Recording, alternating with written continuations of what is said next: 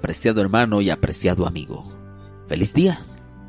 Qué hermoso privilegio nos da Dios en esta hora de despertar, de abrir una vez más nuestros ojos y tener un nuevo día para encontrarnos con Él. Hoy es el día número 25 de esta jornada de crecimiento espiritual y el tema para hoy lleva como título Cómo mantener la plenitud, parte 1. En primer lugar, necesitamos preguntarnos cuáles son los resultados de vivir pleno en el Espíritu Santo. ¿Cómo podemos experimentar ese poder? El libro El Espíritu Santo en la experiencia cristiana, página 116, nos dice, solo adquirimos esta plenitud cuando dejamos que el Espíritu Santo viva y opere a través de nosotros. Pero esta posesión total por el Espíritu no sucede sin una decisión y una búsqueda profunda del corazón, del alma y del entendimiento. Apreciado hermano, la plenitud plena del Espíritu se logra en primer lugar teniendo sed del Espíritu Santo. La Biblia afirma que vamos a encontrar al Señor cuando lo busquemos con toda nuestra alma. En Jeremías capítulo 29 versículo 13 Dios nos dice, me buscarán y me hallarán porque me buscarán de todo corazón. Isaías 44:3 también señala que Dios derramará aguas sobre el sediento y torrentes sobre la tierra seca. Y este es un gran principio, porque los torrentes del cielo solo caerán sobre aquellos que tienen sed de Dios. De hecho, la plenitud del Espíritu en nuestra vida comienza exactamente cuando nos sentimos vacíos, áridos y sedientos, y clamamos por el bautismo del Espíritu Santo para nuestras vidas.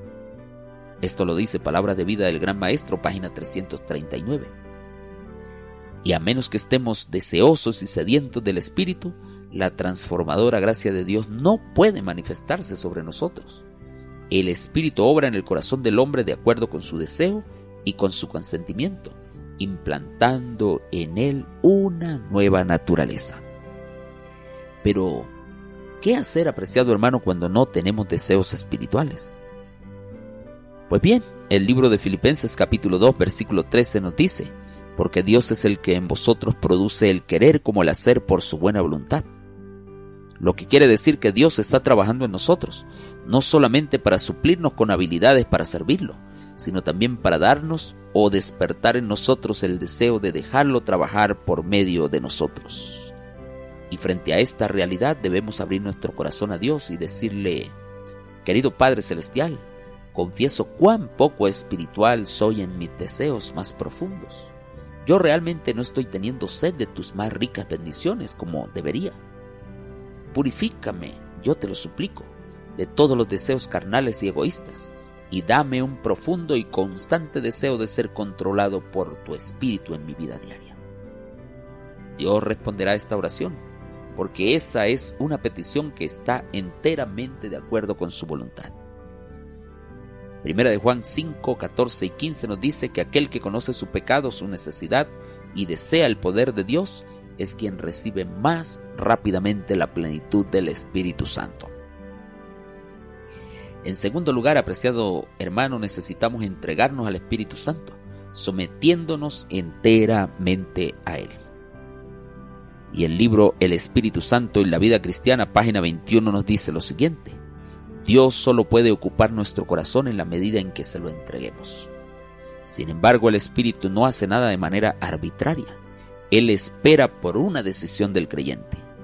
Es necesario que nos vaciemos de nosotros mismos y de manera total si queremos ser llenos del Espíritu Santo.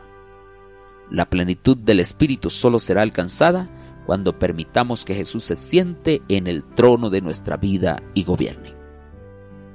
En tercer lugar, hay que limpiar el recipiente y confesar las faltas y los pecados. No podemos avanzar en la experiencia cristiana hasta que hayamos apartado de nosotros todo aquello que nos separa de Dios. El deseado de todas las gentes, páginas 279 y 280 nos dice, si se conserva un pecado en el alma, o se retiene una mala práctica en la vida, todo el ser queda contaminado. El hombre viene a ser un instrumento de iniquidad. El espíritu está deseoso de llenar todos los tipos de vasos o templos humanos, pero él se rehúsa terminantemente a llenar un vaso o templo humano contaminado por el pecado. Por eso Proverbios capítulo 28, versículo 13 nos dice, el que encubre sus pecados no prosperará, pero quien los confiesa y se aparta alcanzará misericordia. Apreciado hermano, cuando el creyente confiesa los pecados, recibe tanto el perdón como la purificación. ¿Qué le vas a pedir a Dios en este día? ¿Estás dispuesto a escuchar la voz del Espíritu Santo? ¿Quieres ser lleno de su poder? Abramos la puerta del corazón en este día al Espíritu Santo para que Él haga una obra de transformación en nuestras vidas. Ora por la renovación del bautismo del Espíritu Santo en tu vida.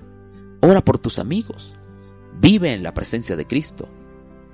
Da testimonio del Evangelio y adora a Dios con tus diezmos y tus ofrendas de forma sistemática y proporcional a tus ganancias.